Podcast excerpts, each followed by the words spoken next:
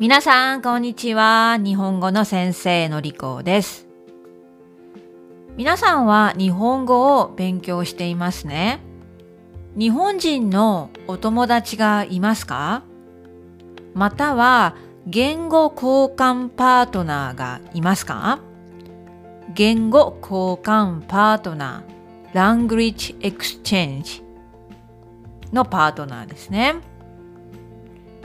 え私はタンデムというアプリを使って言語パートナー、言語交換パートナーを探しました。韓国人のお友達を見つけたかったので、タンデムというアプリを使って、まあ、何人かのお友達を探すことができました。え今はいろいろなアプリとかウェブサイトがありますね。例えば私が日本語を、まあ、先生として教えている iTalki。iTalki にも言語交換パートナーを見つける、まあ、ファンクション、機能があります。そして有名なアプリでは HelloTalk とか Tandem というのがありますね。私はタンデムというのをこの6ヶ月間使っています。今私はタンデムで韓国人のお友達が3人います。最初、たくさんの人に連絡を取りました。返事が来なかったり、続かなかったり、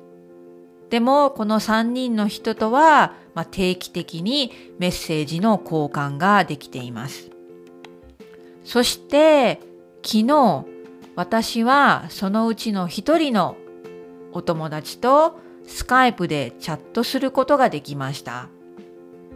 多分このエピソードも聞いてくれている 聞いてくれているはずなんですけれども久しぶりに言語交換パートナーとのチャットっていうことで私はすごい緊張しました。ドキドキドキドキしました、えー、誘ったのは私からなんですね、えー、スカイプで話してみませんかって誘うのもドキドキして断られたらどうしようって思ったんだけど快く引き受けてくれたんです。そして実際にお会いして、まあ、もちろんスカイプで、ね、カメラをつけてインターネット上でお会いしたら本当に素敵な人でした。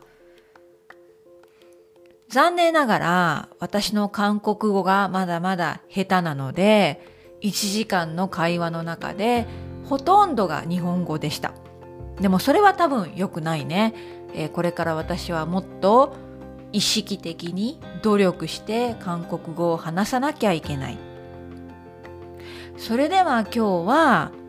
この言語交換パートナーとの会話、セッションをどうするのがいいのかっていうことについて話したいと思います。えー、一つはルールを決めることが大切だと思います。一番いいのは同じようなレベルの人を探すのがいいと思うんだけれどもつまり私の韓国語はビギナー相手の日本語もビギナー多分それが一番いい状態だと思います。どちらかの人のレベルが非常に高いとそのレベルが高い言語でたくさん話してしまうことになるんですね。でも、なかなかそういうパートナーを見つけるのが難しいです。私の場合、韓国語が超ビギナー。昨日お話ししたお友達は日本語は上級者です。だからこそルールを決めた方がいいですね。1時間話すんだったら30分は日本語、30分は韓国語。ね、50-50で分けた方がいいと思います。また、ね、日常の会話昨日何した今日何したそこでも大切ですけれどもできればこんなことを話したいとかトピックを決めた方がよりいろんなことを学ぶことができるしお互いに準備ができるかもしれないですね。もう一つ大切なことは、言語交換パートナーはお友達です。先生じゃないんですね。そこはすごく気をつけないといけません。友達として相手を、まあ、尊敬、尊重する、ね、リスペクトしないといけないですね。実はこれについては私は失敗した経験があるんです。昔々スペイン語だけを勉強していた時に私にはスペイン語の言語交換パートナーがいました。もうね、あまり長く続かなくって、まあ、その人とも話すことはないんですけれども、残念だったのは、私はお友達としていろいろな普通の会話をしたかったんだけれども、その人は私のことを先生だと思ってたみたいなんですね。だからいつもこれについて教えて教えてわからない文法について教えてたくさんの質問だったんです。私はちょっとうんざりしました。先生として教えるんだったら、ね、私はプロですからもうちょっときちんと教えたいしお金をもらいたいです。ね、レッスン料が欲しいですね。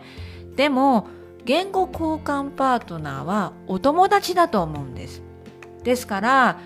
何かわからないことを聞いてみるのも大切だけれども相手が先生だと思ってはいけないんだよね。皆さんも言語交換パートナーと実際にお話しするときにはこの点気をつけてみてください、えー、もう一度言いますね。ルールを決めましょう。やり方を決めましょう、ね、一つの言語だけでずっと話してしまわないようにルールを決めましょう。二つ目は言語交換パートナーは先生じゃありません。友達です。えー、この昨日お話ししたお友達とは2週間後にもう一度お話しする予定にしています。えー、その時にはもっと準備をして私でももっとたくさんの韓国語が話せるようにしたいと思っています。そして今週はもう一人他の言語交換パートナーこちらも韓国人のお友達なんですけれどももう一人他の人ともスカイプチャットをする予定にしています楽しみですね本当に楽しみ頑張って韓国語を話したいと思いますので皆さんも頑張って今日も日本語を話しましょうそれでは最後にえー、愛登記ですね。私が日本語を教えている愛登記で、私のプロファイルのビデオを更新しました。えー、2分ぐらいの短いビデオなんですけれども、えー、頑張って撮りましたので、ぜひそちらをチェックしてみてください。英語と日本語で話しています。はい、それではまた明日。